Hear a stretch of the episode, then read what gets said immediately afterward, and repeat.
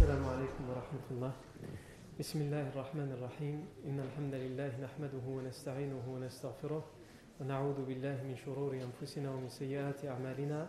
من يهده الله فلا مضل له ومن يضلل فلا هادي له وأشهد أن لا إله إلا الله وحده لا شريك له وأشهد أن محمدا عبده ورسوله صلى الله عليه وآله وسلم. يا أيها الذين آمنوا اتقوا الله حق تقاته ولا تموتن إلا وأنتم مسلمون. يا أيها الناس اتقوا ربكم الذي خلقكم من نفس واحدة وخلق منها زوجها وبث منهما رجالا كثيرا ونساء واتقوا الله الذي تساءلون به والأرحام إن الله كان عليكم رقيبا.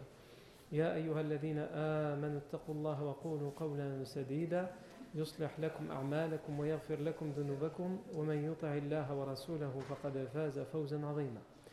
أما بعد فإن أصدق الحديث كتاب الله تعالى وخير الهدي هدي سيدنا محمد صلى الله عليه وسلم وشر الأمور محدثاتها وكل محدثة بدعة وكل بدعة ضلالة وكل ضلالة في النار ثم أما بعد La fois dernière, on s'est arrêté à la propagation de la nouvelle de la mort de trois personnes à Médine. Euh, le premier, euh, Al-As ibn. On avait expliqué qui était Al-As ibn Wa'il et quel rôle il avait joué dans l'hostilité à l'islam et les musulmans pendant la période mécoise. Ensuite, on a parlé de Walid ibn al-Mughira, ce chef, ce doyen de la Mecque et ce notable de la Mecque, lui aussi.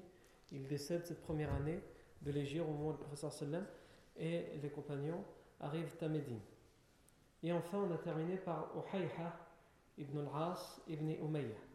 On a expliqué que Uhayha ibn al-As ibn Umayya c'était un notable de la ville de Taif, la ville rivale de Mecca, et qu'il était très respecté des siens, à un tel point qu'on l'appelait Vuttaj, l'homme à la couronne, pour dire, d'une certaine manière, pour dire que s'il devait y avoir un roi, c'était lui.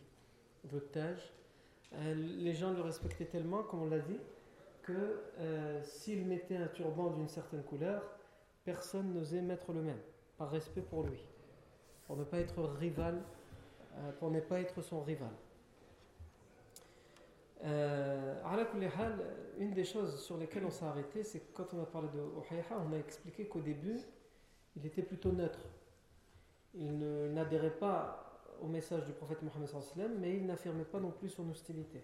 Au début, il disait aux gens Muhammadan wa amrahu. Laissez Muhammad et son affaire. Si dit vrai, il finira par avoir le dessus et l'autorité à la Mecque. Et c'est préférable pour nous que ce soit lui plutôt que les autres. Et s'il dit faux, ce sont les gens, les notables de la Mecque qui s'occuperont de lui sans qu'on ait à, s'en occuper.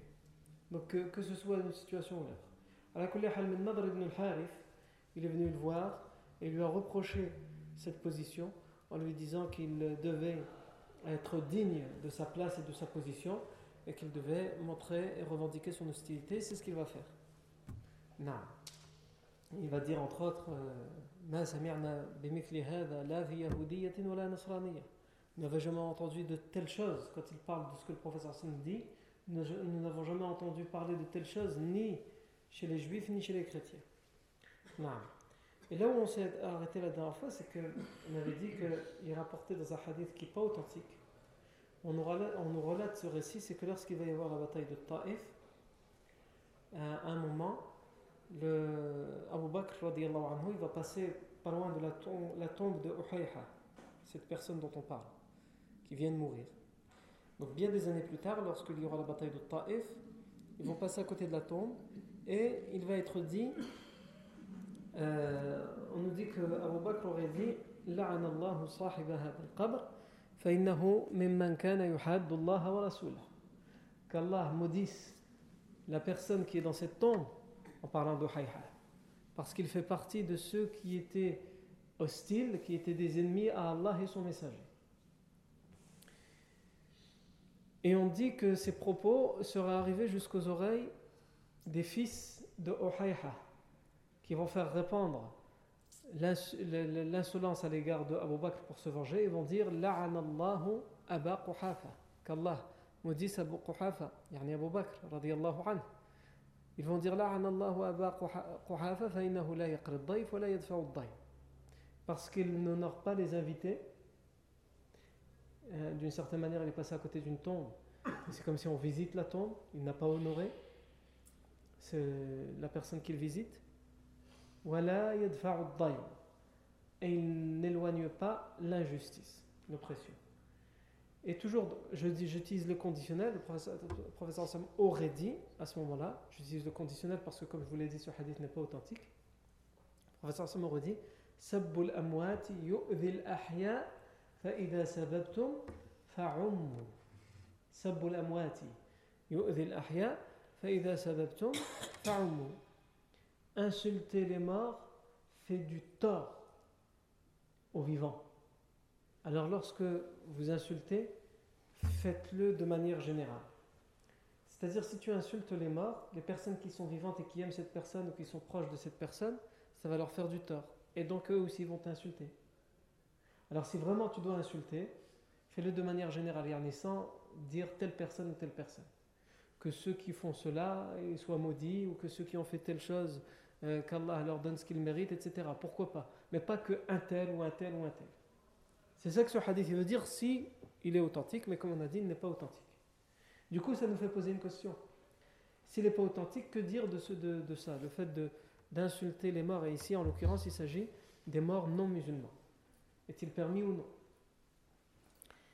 Euh, L'imam al-Bukhari, dans son authentique, a intitulé un chapitre, il l'a appelé Bab euh, Mayunha min amwat. Le chapitre de ce qu'il est interdit dans l'insulte des morts. Le chapitre de ce, est, de ce qui est interdit dans l'insulte des morts. Et dans ce chapitre, il a cité le hadith qui est rapporté par Aïcha رضي الله عنها dans lequel elle dit قال رسول الله صلى الله عليه وسلم لا تسبوا الأموات فإنهم قد أفضوا إلى ما قدموا N'insultez pas les morts parce qu'ils sont là, euh, ils sont arrivés à ce qu'ils ont accompli. Et maintenant qu'ils sont morts, ils sont arrivés à l'endroit qu'ils ont accompli, qu'ils ont bâti. C'est-à-dire s'ils ont fait le bien, ils sont récompensés, s'ils ont fait le mal, ils sont punis. Donc à quoi ça sert de les insulter? La tasubbu l'amwat N'insultez pas les morts parce qu'ils sont arrivés là où ils, euh, ils, sont arrivés à ce qu'ils ont accompli. Ils sont là où, en fonction de leurs œuvres. Ici, le savant Zayn ibn Munir nous dit لفظ الترجمة يشعر بانقسام السب إلى منهي وغير منهي أما لفظ الخبر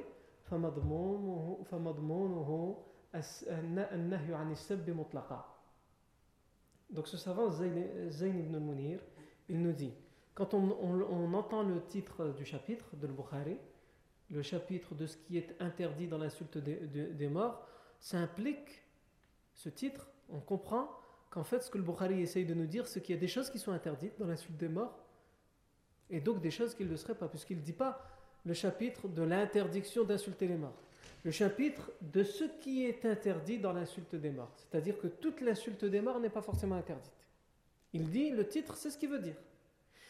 Et il va plus loin, Zayn ibn al-Munir, il dit pourtant, le hadith qu'il cite, il ne dit pas qu'il y a des morts où qui nous est interdit d'insulter et d'autres où il nous sera autorisé de les insulter.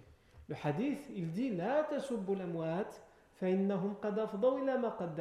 N'insultez pas les morts parce qu'ils sont là ou en fonction de ce qu'ils ont accompli. Ils sont arrivés là, dans l'endroit qu'ils ont accompli, bâti eux-mêmes.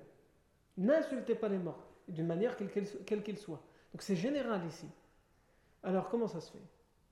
Euh, Le savant Ibn Hajar al-Asqalani, rahimahullah, dans le Fath al-Bari, dans son commentaire de Bukhari, répond à ça, il dit en réalité, le Bukhari, s'il intitule ce chapitre comme ça, et même s'il donne un hadith dans ce chapitre qui dit que l'insulte de tous les morts est interdite, le chapitre, en vérité, il fait référence au hadith qui vient de précéder, le chapitre d'avant. Dans le chapitre d'avant, le dernier hadith qui est cité, c'est le hadith dans عن أنس بن مالك رضي الله عنه مر بجنازة فأثني عليها خيرا فقال رسول الله صلى الله عليه وسلم وجبت وجبت وجبت ثم مر بجنازة فأثني عليها شرا فقال عليه الصلاة والسلام وجبت وجبت وجبت. فجاء عمر رضي الله عنه فقال فدا لك أبي وأمي يا رسول الله. مر بجنازة فأثني عليها خيرا فقلت وجبت وجبت وجبت. ثم مر بجنازة فأثني عليها شرا فقلت وجبت وجبت وجبت. فقال عليه الصلاة والسلام من, من أثنيتم عليه خير من أثنيتم عليهم خيرا وجبت له الجنة. ومن أثنيتم عليهم شرا وجبت لهم وجبت لهم النار. فأنتم شهداء الله في الأرض أنتم شهداء الله في الأرض أنتم شهداء الله في الأرض. Le hadith d'avant toujours dans l'authentique du Bukhari euh, selon Anas ibn Malik un cortège funéraire est passé qu'on a transporté un mort pour l'enterrer à côté du, euh, à côté du prophète Mohammed et les gens en voyant la personne passer donc le mort ah lui c'est un tel et les gens le connaissaient en bien donc ils ont commencé à dire du bien il est mort, maskin, ceci, cela. Comment on fait nous, Quand quelqu'un meurt et que les gens, la plupart des gens aimaient, il est mort, il faisait ça comme bien, il faisait ceci, il faisait cela. Donc les gens commencent à dire beaucoup de bien. Et le professeur Hassan a dit Wajabat, wajabat, wajabat. Ça lui est garanti, ça lui est garanti, ça lui est garanti. Qu'est-ce qui lui est garanti? Ensuite, un peu plus tard, un autre cortège funèbre est passé. Et cette fois, la personne qui est passée, le mort, les gens ne l'aimaient pas. ils ont commencé à critiquer, à dire Ah, cette personne, tant mieux qu'il soit mort, il faisait ceci et cela, etc., etc., etc. Ils ont dit du mal. Mais en fait, ils n'ont fait que relater les faits. Et le professeur sallam a exactement dit la même chose. Wajabat, wajabat, wajabat. Cela lui est garanti, cela lui est garanti, cela lui est garanti. Omar euh, anhu, il est venu, il a demandé au professeur sallam, quand les gens ont dit du bien d'un mort, tu as dit, ça lui est garanti trois fois. Et quand ils ont dit du mal d'un mort, tu as dit exactement la même chose. Comment ça se fait? Pourtant, euh, les deux sont opposés. Le professeur Hassan a dit celui à propos de qui vous dites du bien, ça lui est garanti, c'est-à-dire le paradis. Et celui à propos de qui vous dites du mal, ça lui est garanti, c'est-à-dire le mal. Pourquoi? Le Hassan va dire parce que vous êtes les témoins d'Allah sur terre. Il va le répéter trois fois, vous êtes les témoins d'Allah sur terre, vous êtes les témoins d'Allah sur terre. Ce hadith, il, nous incite à ne dire que du bien des morts. Parce que nous sommes les témoins d'Allah sur terre. Ça, c'est la première chose. La seconde chose que nous démontre et nous montre ce hadith, c'est que, au final, les gens, quand ils parlent de quelqu'un qui est mort, ils disent ce qu'ils ont, ont vécu avec lui, ce qu'ils ont vu de lui.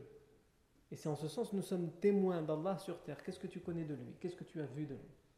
Comme quelqu'un qui a besoin de se marier, il ne connaît pas la personne, il va voir son entourage. Qu'est-ce que tu dis de cette personne? Donc nous sommes les témoins d'Allah sur terre. D'une certaine manière, même si quelquefois on est dans l'excès dans nos propos, même si certains d'entre nous disent quelque chose qui est faux ou mensonger, mais quand c'est la masse qui parle d'une seule personne et toute cette masse parle en bien, alors nous sommes les témoins d'Allah sur terre. C'est vrai, généralement. Et, inversement, lorsqu'on dit du mal, lorsque la masse dit du mal, c'est généralement aussi vrai. En tout cas dans le comportement, l'attitude que la personne avait avec les gens. Et donc pour revenir à notre hadith, qui est rapporté par Aisha, N'insultez pas les morts parce qu'ils sont là ou euh, en fonction de ce qu'ils ont accompli. Et pourtant, le titre nous dit le chapitre de ce qui est interdit dans l'insulte des morts fait référence à ça parce que dans le hadith d'avant, on nous dit bien que les gens, les gens ils ont dit du mal. Donc d'une certaine manière, ils ont insulté les morts, le mort. Ils ont dit du mal à son sujet, mais ils n'ont dit que la réalité. Alors, ici, Ibn Hajar al-Asqalani nous dit euh, ce, qui est, permis dans l'insulte des morts, en fait, c'est le témoignage. Quand on a besoin de témoigner. Est-ce qu'on va prendre en exemple pas ce, ce mort? Non. Certains savants font la différence, certains savants disent qu'il est interdit d'insulter les morts musulmans, mais qu'il est permis d'insulter les morts non musulmans. Et ça, même si c'est un avis qui existe chez certains érudits, c'est un avis qui est tiré par les cheveux. Parce que ce hadith, il est global. Et comme le dit Ibn Hajar al-Asqalani, il faut le comprendre dans, sa globalité. La tasubul amwat n'insultez pas les morts. C'est-à-dire n'insultez pas les morts, quels qu'ils soient. Alors certes, après, il y a des exceptions. L'exception chez les non-musulmans, comme Ibn Hajar al-Asqalani et d'autres le disent, comme le Qurtubi et d'autres encore, le non-musulman, mais pas juste le non-musulman, le non-musulman qui fait la guerre à l'islam et aux musulmans. Il a la haine de l'islam et des musulmans. Et il fait du tort à l'islam et aux musulmans. Lui, on va dire, euh, il mérite ce que tu vas dire de mal à son sujet. Parce qu'il ne fait que le mal. Ensuite, ils disent,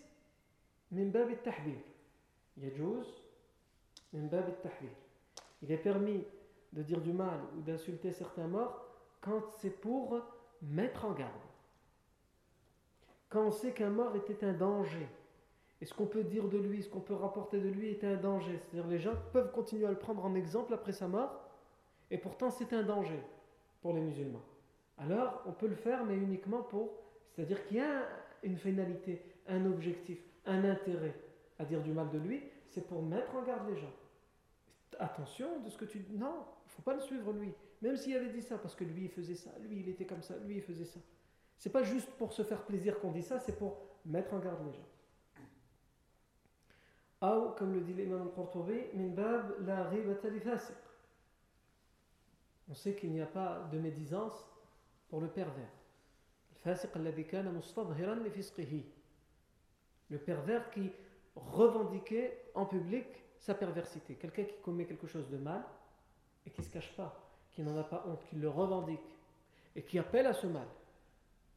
Ici, tous les savants sont d'accord pour dire que lui, euh, il n'est pas victime de médisance. Même si tu parles entre guillemets dans son dos, tu n'as fait que tu ne lui as donné que ce qu'il méritait. Parce qu'il fait en public le mal, il le revendique et il aime le faire en public.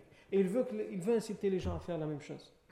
Cette personne-là, évidemment, quand tu parles de cette action qu'il fait, de ce mal qu'il fait, il ne faut pas te dire bah, je suis en train de commettre de la médisance. Non. Il faut, parce que comme lui, il appelle et revendique la perversité en public, alors il faut mettre en garde contre son action et contre sa perversité en public.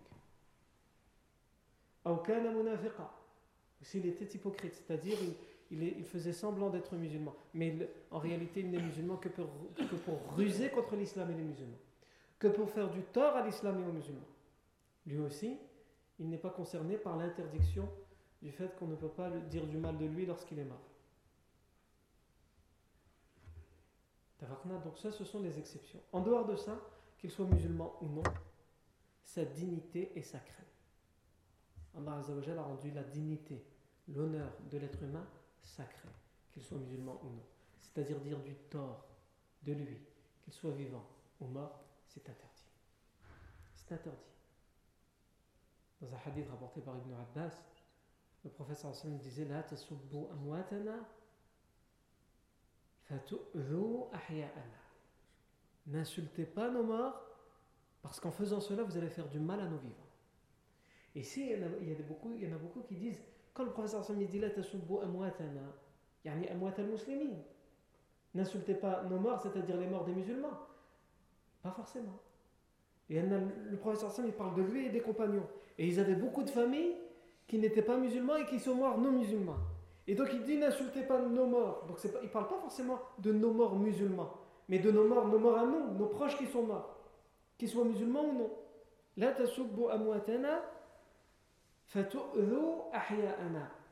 N'insultez pas nos morts parce qu'en faisant cela vous allez faire du mal, du tort à nos vivants. Non. Thumma, ensuite, euh,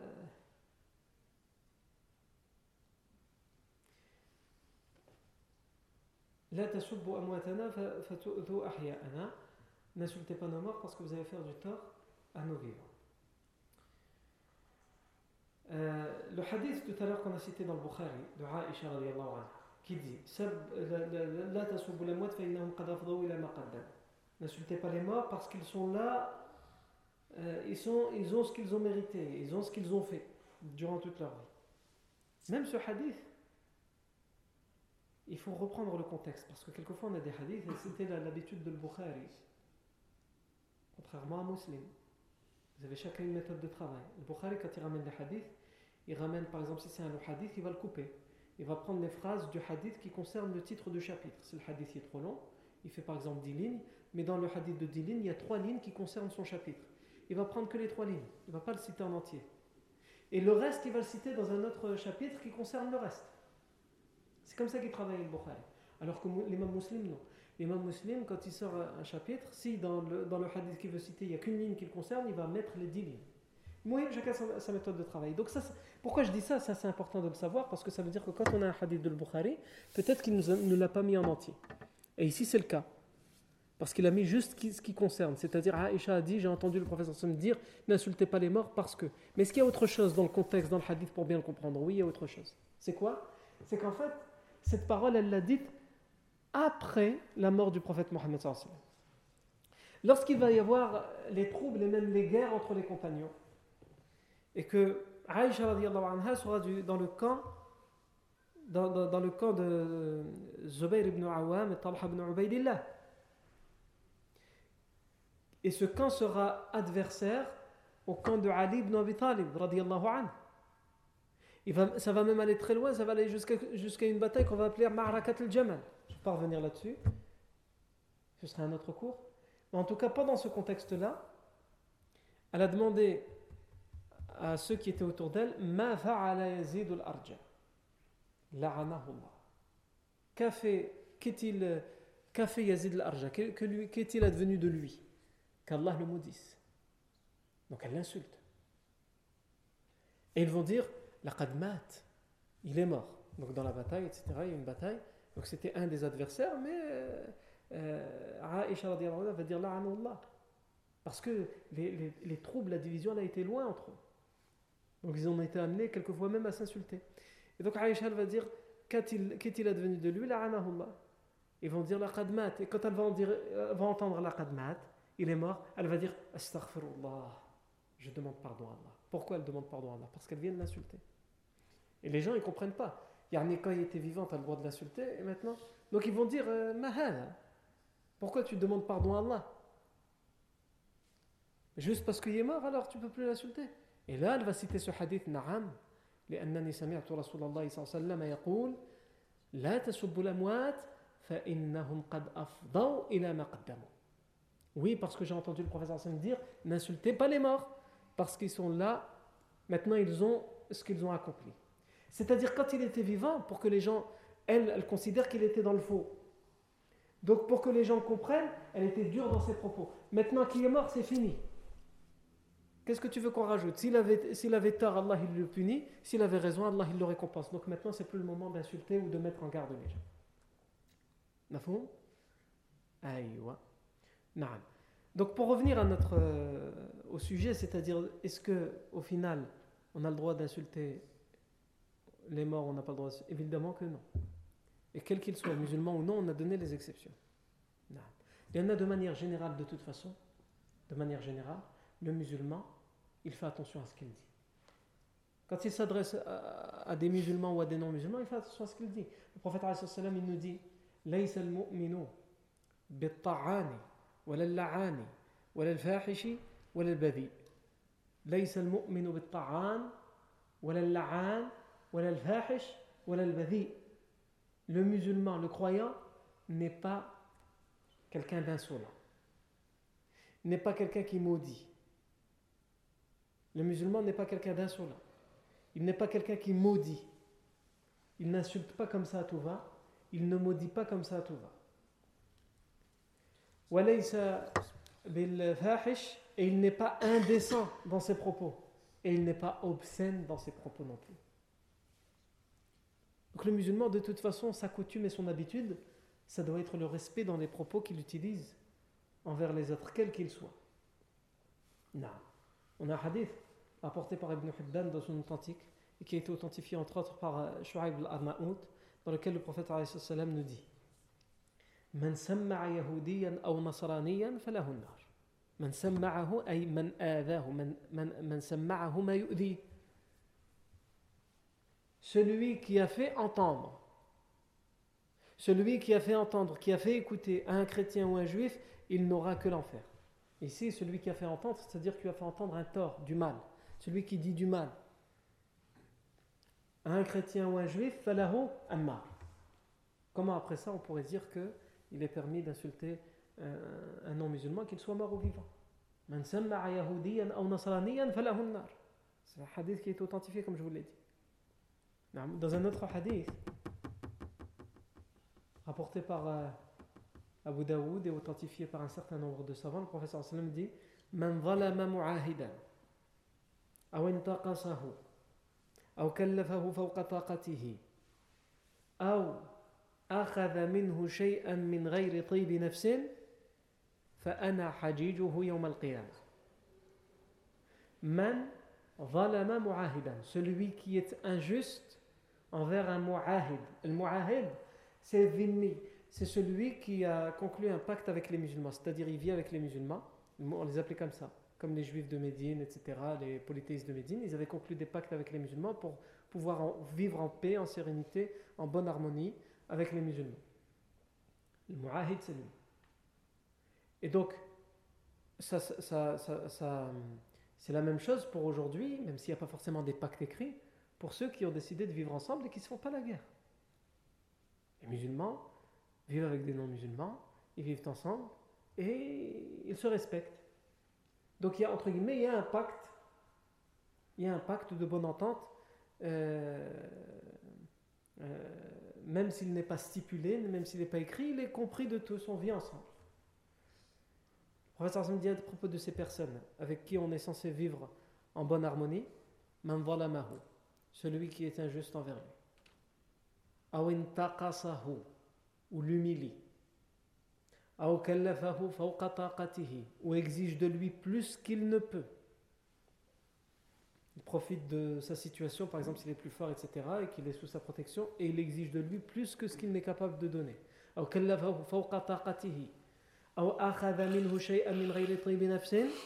Ou qu'il prend, ou s'il prend de lui quelque chose sans qu'il ait eu son agrément, il le prend de force alors que ça lui appartenait ce sera moi son adversaire le jour du jugement dernier. Il parle des musulmans. Les musulmans qui font du tort aux non-musulmans. Ce sera moi qui serai son adversaire. C'est-à-dire, il ne devra pas rendre des comptes à Allah en disant voilà, donc il y a lui le non-musulman à qui tu as fait du tort, et il y a toi. Il faut rendre des comptes maintenant. Pourquoi tu lui as fait du mal? Non. Entre toi et ce non-musulman, il y aura le prophète Mohammed entre vous deux et tu devras rendre compte au prophète Mohammed parce que d'une certaine manière le prophète t'a recommandé d'être bon envers lui. Alors que dire de ceux qui prennent des armes et qui vont semer la mort dans les supermarchés, dans les rues, dans les stades, dans les... Là on parle que de celui qui a fait du tort avec sa bouche ou avec un simple geste. On ne parle pas de celui qui fait répandre le sang, qui fait répandre la mort, et qui ne fait aucune différence entre celui qui lui fait la guerre, celui qui ne lui fait pas la guerre, celui qui est musulman, celui qui n'est pas musulman, celui qui croit, celui qui ne croit pas. Il tire sur tout ce qui bouge. le prophète Hassan a dit à celui, qui fait du tort juste avec la bouche et avec certains gestes, c'est moi son adversaire le jour du jugement dernier. Alors que dire de celui qui pense faire ça au nom du prophète Mohammed et il se retrouvera devant le prophète à devoir rendre des comptes d'abord au prophète Mohammed avant de devoir en rendre à ces personnes à qui il a fait du tort et à qui il a ôté la vie. Non. Imam Abu Hamid al-Ghazali parle de ça.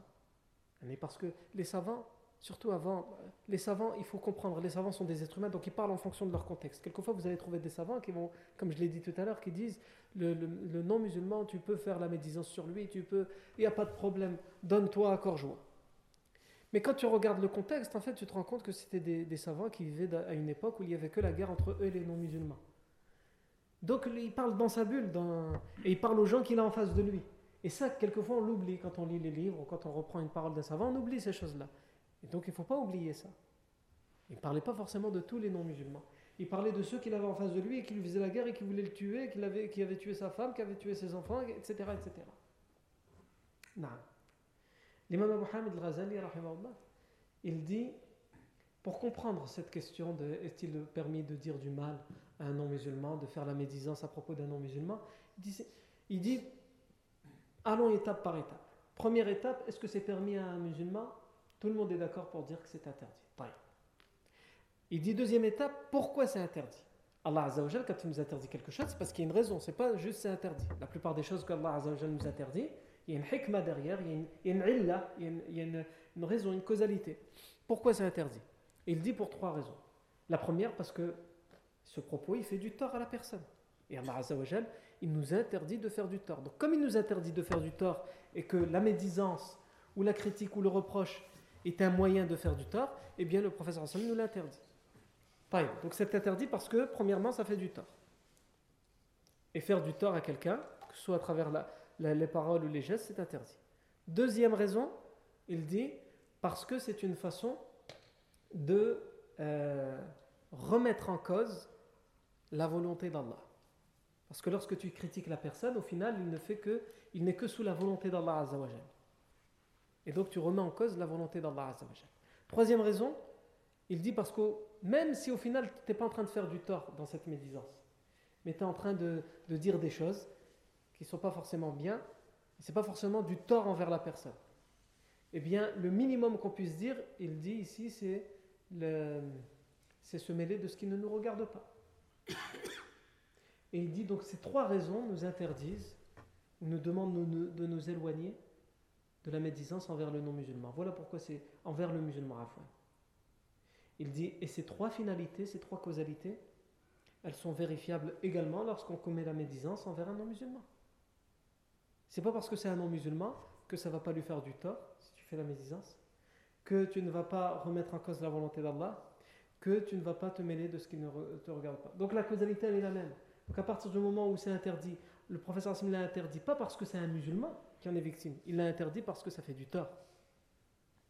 Et donc l'islam t'interdit de faire du tort que ce soit un musulman ou un non-musulman. Non. Euh, donc ici, pour résumer, l'islam nous interdit de faire du tort. Quand, on voit comment était le prophète Mohammed, même avec les non-musulmans qui lui disaient du, qui l'insultaient. Vous connaissez tous le hadith qui dans le Bukhari Muslim, dans lequel on nous dit qu'un juif qui voulait du tort au prophète Mohammed, il s'amusait avec les mots. Il parlait arabe, mais il s'amusait avec les mots et il, mangeait une lettre quand il saluait le prophète pour, faire, pour dire autre chose dans son salut. Au lieu de dire salam alayk, salam alaykum, il disait salam alayk. Et salam, c'est la paix, mais sam, sam avec l'alif, c'est le malheur, la mort.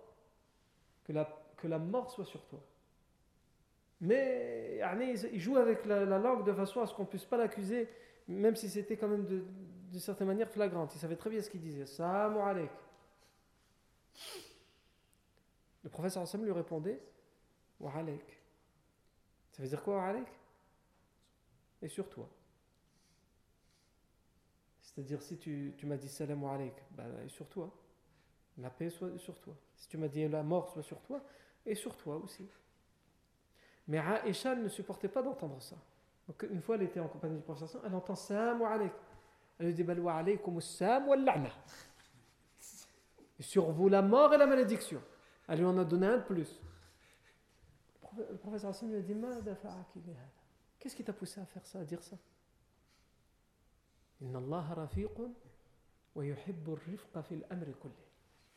Allah est bon, il est doux et il aime la douceur dans toutes les choses. Pourquoi tu, tu, tu dis ça alors? Alors qu'Allah est doux il aime la douceur dans toutes choses. Aïcha dit T'as pas entendu ce qu'il a dit? J'ai entendu j'ai entendu.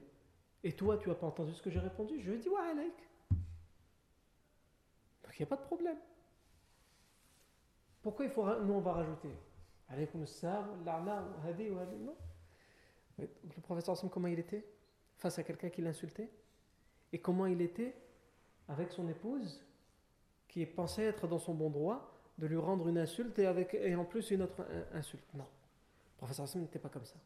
Donc l'islam nous appelle à être comme le prophète Mohammed à faire attention à ce qu'on dit, quelle que soit la personne à qui on s'adresse. Parce que l'islam nous interdit de faire du tort à travers nos actions, à travers nos gestes ou à travers nos propos, que ce soit un musulman, un non-musulman, un croyant, un non-croyant, peu importe. Peu importe. Le tort est interdit. Non. Ensuite, on ferme cette parenthèse et une chose aussi à laquelle on doit faire référence lorsqu'on est arrivé dans les, on est toujours dans les premiers jours d'arrivée du professeur Salom à c'est que euh, beaucoup de compagnons vont tomber malades. Les compagnons qui viennent de la Mecque vont tomber malades. Parce que la ville de Médine a une ambiance, un environnement particulier. C'est difficile de s'acclimater à la ville de Médine quand on vient de la Mecque. D'ailleurs, ceux qui, sont déjà partis faire la Umrah ou le Hajj, savent que quand on visite les deux villes, la Mecque et le Medina, on voit très bien que même le climat, c'est pas du tout le même. À Médine, on a un climat beaucoup plus frais qu'à la Mecque. Bon, euh, c'est relatif. Hein. Quand, je dis beaucoup plus frais, il ne faut pas s'imaginer par rapport à la France, par rapport à la Mecque. Par rapport à la France, c'est très chaud Médine. Mais par rapport à la Mecque, on a, à la Mecque, les, journées et les nuits sont chaudes et brûlantes. À Médine, il y a une certaine euh, chaleur si c'est en été une, et une certaine douceur dans les températures si c'est en hiver pendant la journée. Par contre, pendant la nuit, le, thermomètre il, tombe, il, baisse beaucoup à Médine pendant la nuit. Parce qu'elle est dans une plaine à la Al-Muhim, tout ça pour dire que les compagnons ils vont avoir beaucoup de mal à s'acclimater dans cette ville. Ils vont tomber malades, en particulier deux compagnons. Abu Bakr as-Siddiq et Bilal ibn Rabah. C'est Aisha qui va nous raconter en détail la maladie de ces gens, et en particulier de son père Abu Bakr et de Bilal. Et ça, c'est ce que nous verrons, ta'ala, la fois prochaine. Barakallahu fikum pour votre attention. Subhanakallahu wa hamdika. أشهد أن لا إله إلا أنت نستغفرك ونتوب إليك.